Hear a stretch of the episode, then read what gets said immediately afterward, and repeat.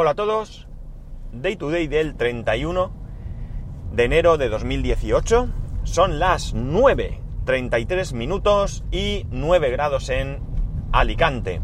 Y creo que en 31 días, bueno, no grabo todos los días, ya sabemos, pero creo que ningún día he dicho 2017, que es todo, todo un logro. Aunque también os tengo que confesar que en el último segundo alguna vez me ha dado ahí una duda de, de qué tenía que decir. Bueno, vamos a ver. Hace muchos años, muchos, muchos años, pero muchos, eh, fácil 20 años, si no algo más, eh, cuando los móviles eh, a lo máximo que podías aspirar era jugar a la serpiente, a mí me dio por explorar el mundo de las PDA, ¿vale? las PDA son las agendas digitales. En aquel momento había varias agendas digitales. Estaba, por supuesto, Palm. Eh, y luego había otras marcas que también se dedicaban a fabricar algún tipo de, de, PDA de este estilo. Entonces, eh, si os soy sincero, no recuerdo muy bien cómo, creo que fue a través de un cambio, un cambio por algo. Eh, yo conseguí una, una PDA, una HP, entonces, eh, creo recordar que se llamaban iPad con Q al final, no iPad con D al final, como los iPad de Apple. Era iPad y yo la llamaba Paquita, la Paquita, ¿no? Yo decía, tengo la Paquita. Bueno, pues, eh, bueno, la, intención era disponer en el bolsillo de, bueno, pues de lo que hoy prácticamente conocemos con, como un smartphone, ¿no? Eh, con todas las cadencias que aquello tenía. Cadencias bastante importantes. El sistema operativo que tenía la iPad era el Windows CE y eh, una de las carencias que tenía bastante, bastante, bastante importante es que no tenía ningún tipo de batería que guardase la memoria o algún tipo de flash en la que, en la que los datos estuviesen permanentemente aunque te quedase sin, eh, sin batería. ¿Qué ocurría cuando te quedabas sin batería? Pues el desastre total. Perdías absolutamente todo, todo, todo lo que tenías instalado, se te quedaba como de fábrica, con lo cual, si no tenías la precaución de ir haciendo copias de seguridad y por el motivo que fuese, pues eh, te quedabas sin batería, ya fuese porque estabas un tiempo sin utilizarla o lo que fuese, eh, porque le pegabas un tute importante y llegabas a quedarte sin batería, aunque había ahí un pequeño margen, pero bueno, a mí más de una vez eh, me ocurrió que me quedé sin batería. De hecho, eh, en aquel entonces, bueno, cuando yo entré en esta empresa, ya había un plan piloto en el que pensaban dotarnos de una PDA, una HP concretamente igual, o muy similar a la que yo tenía, y una impresora. Eh, era una impresora pequeñita, pequeñita. Fijaos si era pequeña, prácticamente venía a sacar lo que es el ticket de una de un supermercado pues fijaros si era pequeña la impresora, alimentada por batería, que te la podías colgar del cinturón. Te la podías poner en el cinturón como... Eh, pues es que no sabría deciros el tamaño para que os hagáis una idea, pero desde luego, eh, digamos que podría ser del, del, así como, qué sé yo, por decir, a lo mejor un iPhone 10 o menos, quizás, ¿no? Me refiero al ancho, por supuesto, el alto y demás. Llevaba su rollito de papel y de esa manera tú, en, la, en esa PDA, podíamos rellenar el parte, eh, el cliente nos firmaba y salía la boleta, ¿no? Digamos, salía ahí impreso eh, el, documento eh, para poder dárselo al cliente si es que lo, así lo requería. ¿De acuerdo? Esto era un rollo para quien lo llevaba porque tenía que hacer el trabajo doble, porque como no estaba realmente implantado, tenía que llevar. tenía, aún así tenía que hacer el parte en papel, ¿no? Pero bueno, a lo que voy es que, eh, como digo, yo pues me introduje en el mundo de las PDAs, pero fue en mi caso realmente un, fracaso, ¿no? Porque, bueno, no fui capaz de, darle el uso que realmente debería de tener, ¿no? Yo, por más que lo intenté, llevar mi agenda, llevar contactos, bueno, llevar todo aquello que me podía interesar, pues no lo conseguía. Pensar que, si no recuerdo mal, la primera que tuve creo que no tenía ni wifi. Creo, ¿eh? No me hagáis mucho caso. La cuestión es que tuve oportunidad luego de venderla y de adquirir otra más, más moderna. Eh, tampoco recuerdo muy bien ni las características. La verdad es que podía haberlo buscado porque seguro que tengo, que tengo por ahí eh, alguna nota o alguna cosa, algún correo o algún, algo que, que diga cuál era la que tenía. Pero la cuestión es que, bueno, ni con esa más potente lo conseguí. De hecho, llegué a comprar una especie de carcasa con batería, ¿no? Donde tú introducías la PDA y tenías una batería adicional. Eh, pero no hubo manera. Al final, la única utilidad real que yo le di a esa PDA y de manera ocasional era como GPS. Eh, con mi aplicación GPS, el TomTom, hay que recordar que el TomTom por aquel entonces era, yo creo que era el rey, sí, y además, pues digamos que siempre podía conseguirse de manera paralela a, la oficial, ¿no? La cuestión es que yo pues manejaba esa, esa, PDA con el, con el TomTom.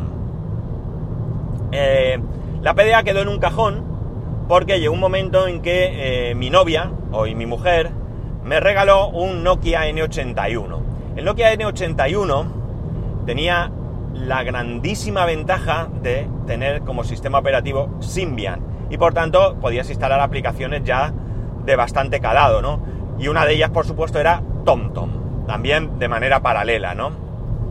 Esto era un gran invento porque lo que te permitía era, bueno, pues llevar el navegador en el, en el bolsillo todo el día. Bien es cierto que la pantalla del Nokia N81 era bien pequeña, sobre todo comparado con lo que hoy en día tenemos, pero de verdad que me hizo un gran papel, ¿no?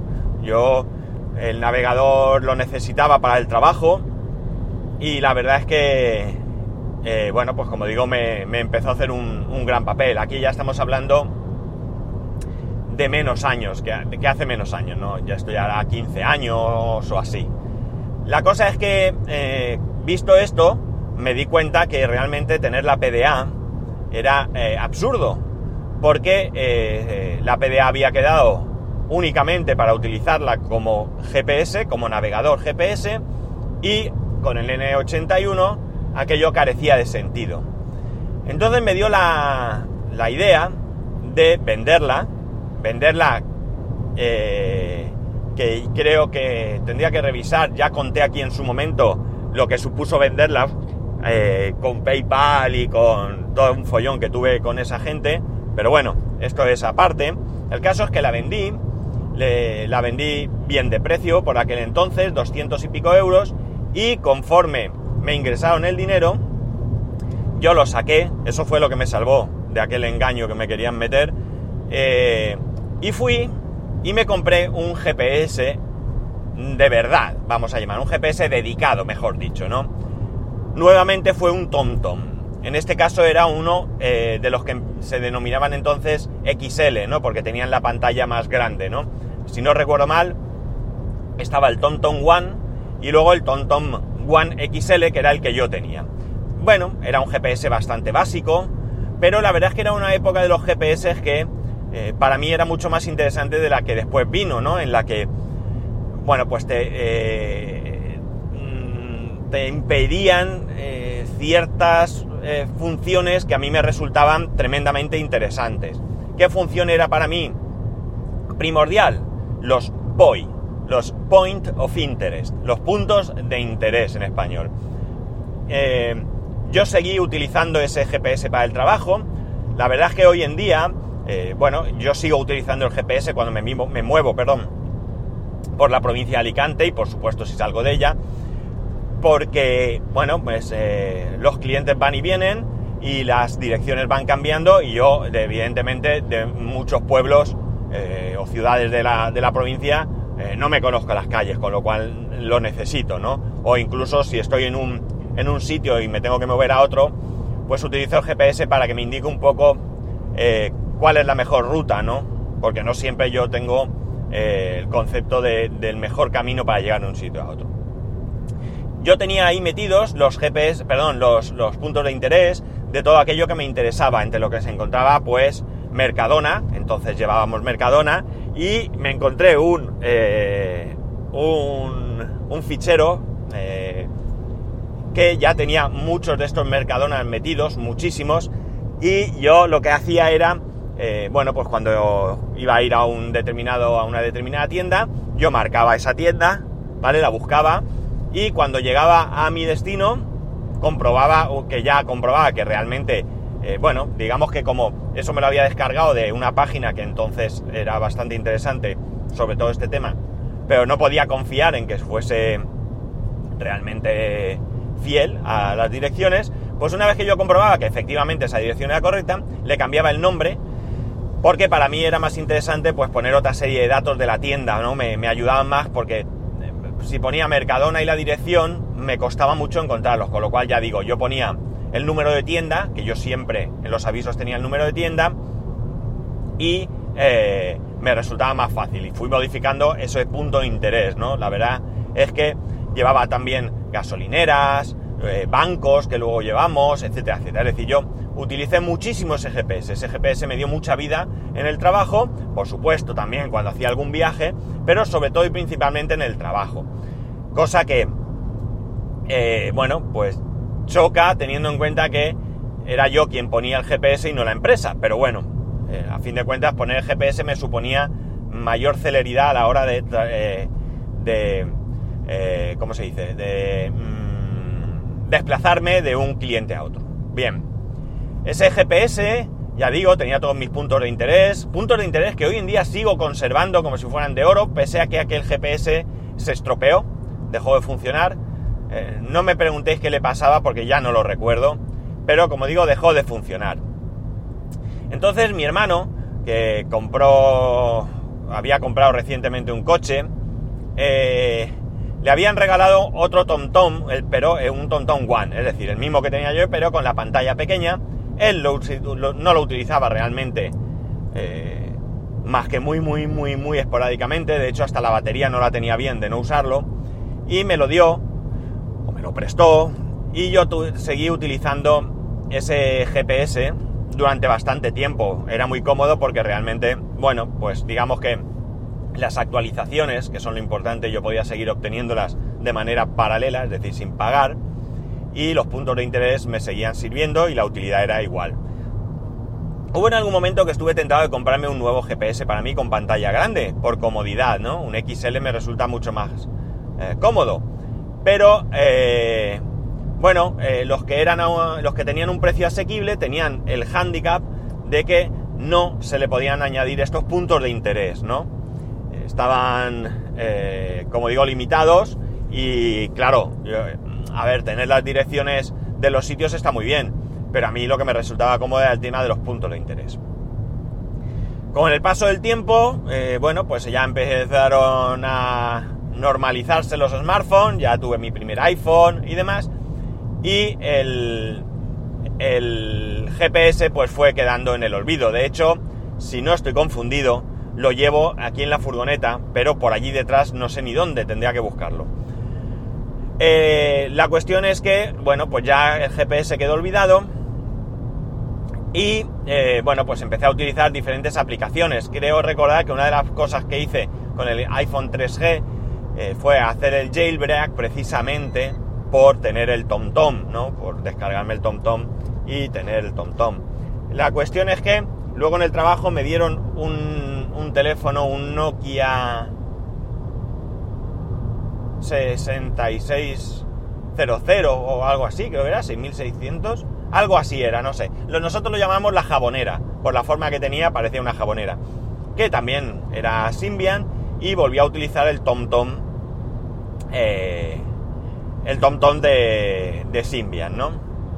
Bueno, eh, las cosas han ido evolucionando y al final, ya aquí lo he comentado, después de darle eh, algún uso alguna aplicación de GPS gratuita que he tenido durante algún tiempo, a Google Maps, a Apple Maps, mi aplicación actual, la aplicación que me acompaña en todos mis iPhone, es Waze.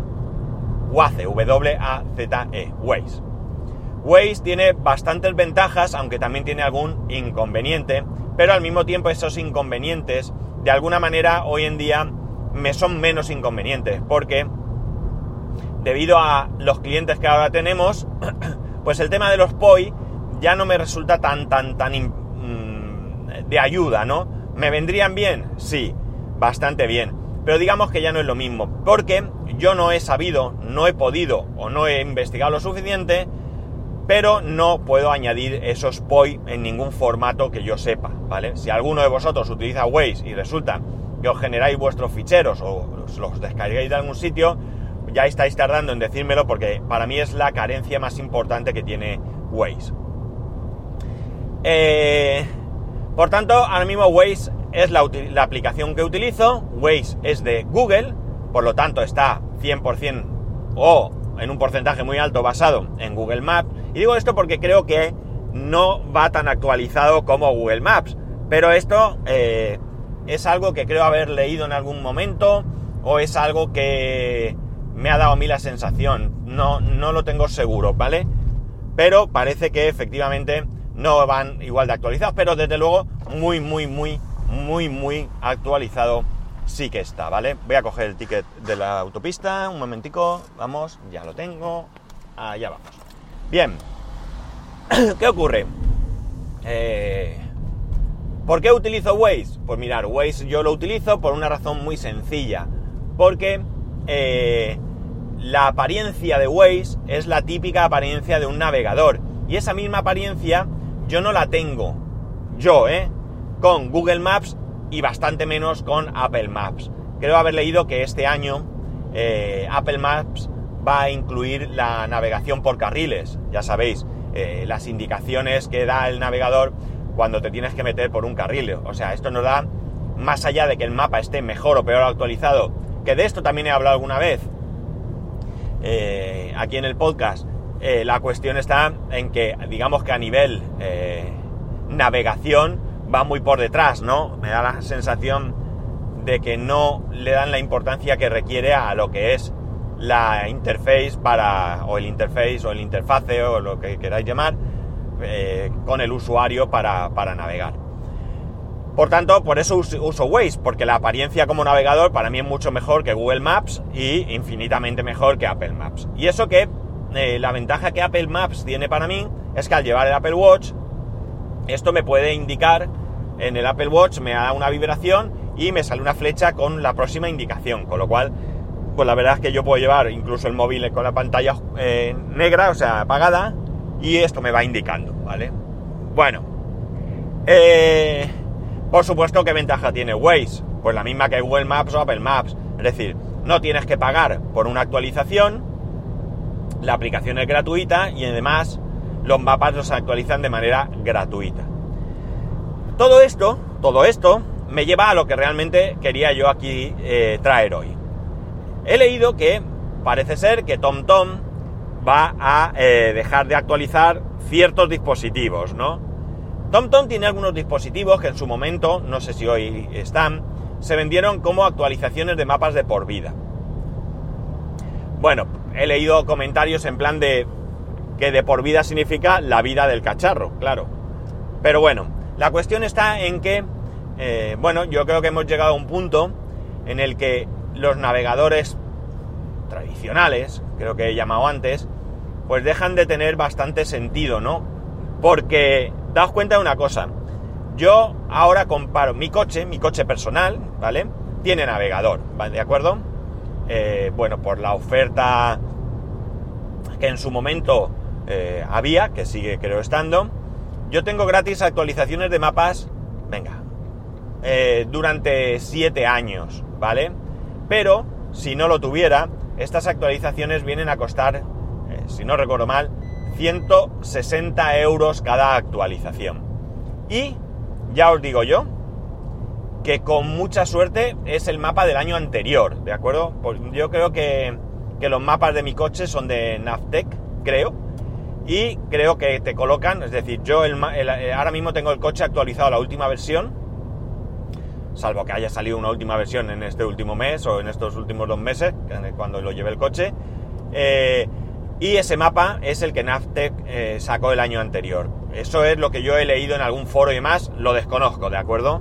Pero bueno, es decir, yo tengo que, para actualizar el mapa, tengo que ir al concesionario, si no tengo el coche en este periodo de 7 años tengo que pagar 160 euros y dejarlo allí eh, creo que tarda sobre dos horas, me han dicho, actualizarlo. Tanto los mapas como el firmware del dispositivo. Y esto evidentemente va a llegar a un punto en el que ya no se va a actualizar.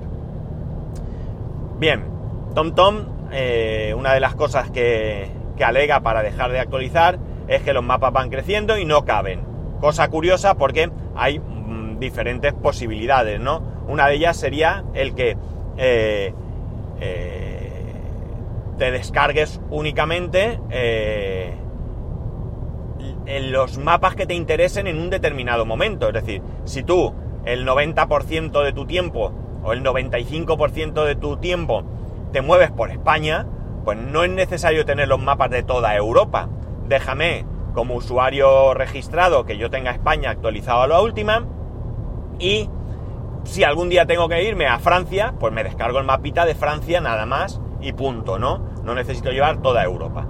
Eh, pero da la sensación de que evidentemente con esto no van a vender y por tanto no van a vender nuevos dispositivos. Pero es que yo creo que tampoco van a vender nuevos dispositivos por no hacer esto así, sino todo lo contrario, que la gente se va a hartar y al final va a decir, oye, es que hasta eh, de momento es que tengo Waze que es gratis, mientras funcione, eh, pues no me gasto un duro. Y además sí es verdad que me gasta datos, pero ya os digo yo, por experiencia personal, que el consumo de datos es mínimo. Y lo sé porque cuando estuve en Francia, una de las veces que estuve en Francia, eh, utilicé los datos de Carcasona a Andorra, eh, no sé si me cobraron 26 céntimos o algo así.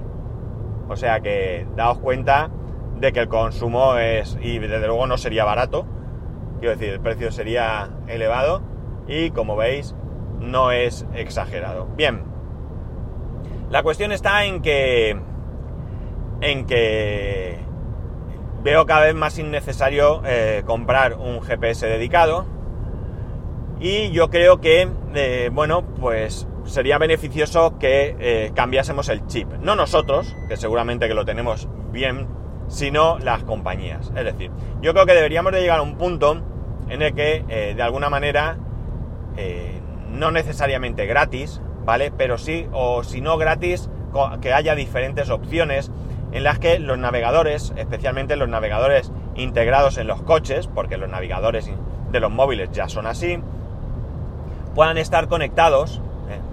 Ya, como digo, puede haber dos opciones. O que esté permanentemente conectado el coche y yo pague una cuota mensual de datos, como un móvil, ¿vale? Una cuota seguramente muy pequeñita, pero que también podría incluir cosas como este tipo de... Eh, sistemas que avisan si tienes un accidente, eh, que te avise si hay posibles errores, todo esto, o que el coche no esté conectado y que simplemente tú ocasionalmente, pues qué sé yo, cuando te rote una vez al mes o lo que sea, puedas conectarlo vía wifi, ya sea a tu móvil o a la wifi de tu casa, si vives en una, en una vivienda unifamiliar, pues al meter el coche en el garaje llega a la wifi de tu casa y lo conectas, y que pudieras actualizar esos mapas ¿no? a la última versión, eh, ya sea de Apple, de Google o de lo que queramos, es decir, coger una de estas opciones que son gratuitas. Sé que esto es una utopía mm, relativa.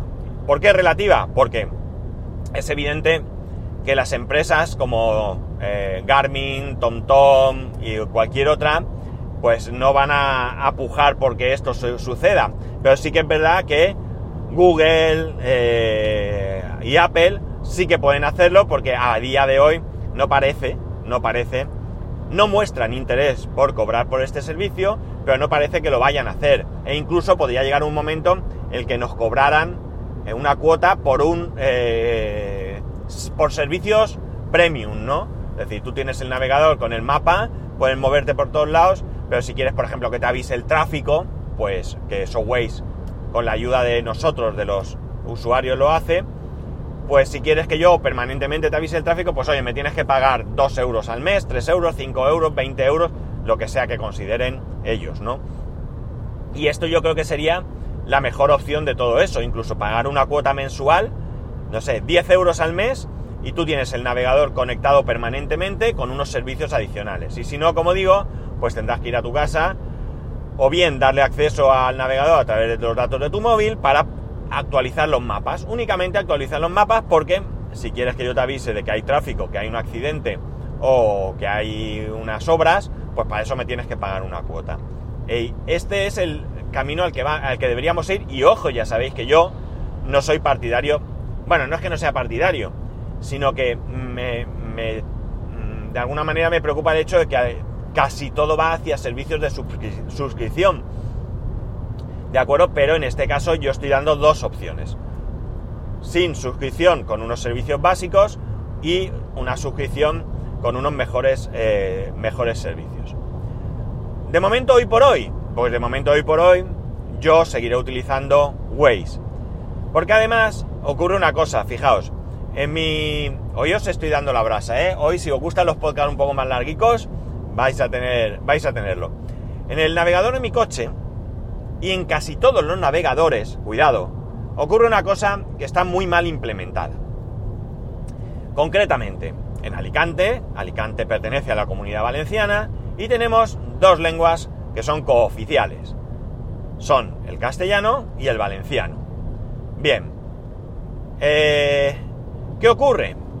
Pues ocurre que, bueno, eh, digamos que mm, mirando hacia atrás, aquí hubo una época en la que mm, no hablar castellano, y es la época de la dictadura, o sea, el valenciano de alguna manera estaba proscrito, igual que estaba en Cataluña el catalán, etcétera, etcétera. Pero sí que es cierto que, bueno, aún así no, no, no se perdió, hay muchos pueblos que son valenciano parlantes, y cuyo nombre, cuyo nombre de pueblo es, eh, sin ninguna duda, mm, valenciano, valenciano, ¿no? Proviene de valenciano. Concretamente estoy a mil metros de la salida de lo que la mayoría de, en España conoceréis por Villajoyosa, ¿de acuerdo? Que es eh, más famosa eh, por su chocolate, el chocolate Valor, que bien rico está, os lo recomiendo. Y que en la época de la dictadura pasó a llamarse, ¿eh? ¿vale? Eh, ahora los carteles están en, las dos lenguas. Yo ahora mismo lo estoy viendo y pone la vila, la, espacio, vila, espacio, yoyosa, joyosa, con J, O, I, O, Sa, la vila yoyosa, que es su nombre original, y el nombre que de alguna manera adaptaron, porque no es ningún tipo de traducción, eh, la villa, y que, que no, la no, sin la, Villa Joyosa, Villa Joyosa. Villa Joyosa suena a cosa de joyas, ¿no? Y no tiene nada que ver, ¿de acuerdo? Esto pasa en otros, en otros eh, pueblos, por ejemplo, la Torre de les Masanes, ¿de acuerdo? La Torre de les Masanes, Masanes no es manzanas, las manzanas serían pomes, ¿no? Sería la Torre de les Pomes, pero lo tradujeron como Torre Manzanas, porque es lo que más se parecía. No lo tradujeron, sino lo adaptaron. Vamos a lo de hablar de lo de la adaptación. Bien, ¿qué ocurre con el GPS? Pues que en vez de haber metido los nombres de los pueblos, de las ciudades, en las dos lenguas, está en una de las dos. Claro, hasta que yo me di cuenta de eso, hasta que yo caí en su momento, pues no entendía como, por ejemplo, eh, cerca de mi, de donde yo vivo, hay un pueblo, pegado, pegado, vamos, calle con calle, como quien dice, que es San Juan de Alicante, en castellano, San Juan de Alacant en valenciano. Pues bien, o mucha miel, ¿vale? Mucha miel, realmente el pueblo es, su origen es Mutsamel. Mutsa, lo, lo, exagero para que entendáis, mucha miel, ¿eh? sería TX, mucha miel, ¿vale? Pues bien, yo metía mucha miel, jolines, mucha miel no está. ¿Cómo puede ser que no esté mucha miel? Vamos, es un pueblo que, claro, si fuera un pueblo de tres casas en medio de la montaña, pues bueno, dirías, vaya mapas mal hechos que no están. Pero es que no es el caso, que es un pueblo que está también cercano a mi casa, 5 o 6 kilómetros, no hay más. Bien, pues nada, hasta que de repente digo yo, ¿estará en valenciano? Jolines, pues es que está en valenciano. Es decir, que encima está mal implementado, ¿no? Y eh, cuesta un poco encontrar a veces. Todo esto está muy bien, pero eh, más o menos alguien que viva aquí, pues puede hacerse una idea de, de esta situación, pero imaginar que me muevo a Cataluña, voy a un pueblo, Galicia, País Vasco, imaginar que voy al País Vasco y los pueblos en el GPS están en euskera y yo no tengo ni idea de cómo se llaman en euskera, no podría encontrar eso en la vida, ¿no?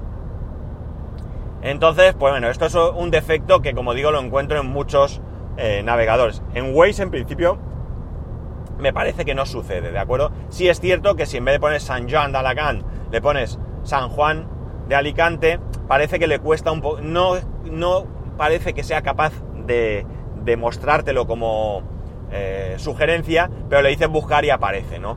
Y la verdad es que la búsqueda mucho, mucho mejor, parece que está un poco mejor implementado. En fin, todo esto, todo esto lo da el artículo que he leído que dice que TomTom va a dejar de actualizar ciertos navegadores, ¿no? De la serie... Vaya, perdonad un momento que tengo que pausar. Bueno, pues la verdad es que me he perdido. Ahora ya, ya sabéis que cuando me llaman o algo se me va el hilo y eso. Pero bueno, tampoco quiero dar más la, vara con esto.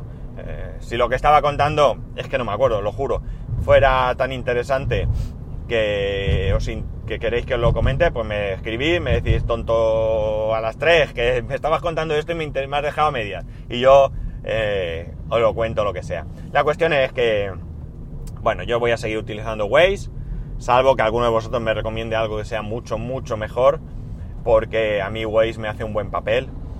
Y como digo, es gratis, no consume muchos datos porque lo utilizo constantemente en el, en el trabajo que prácticamente todos los días lo, utilizo.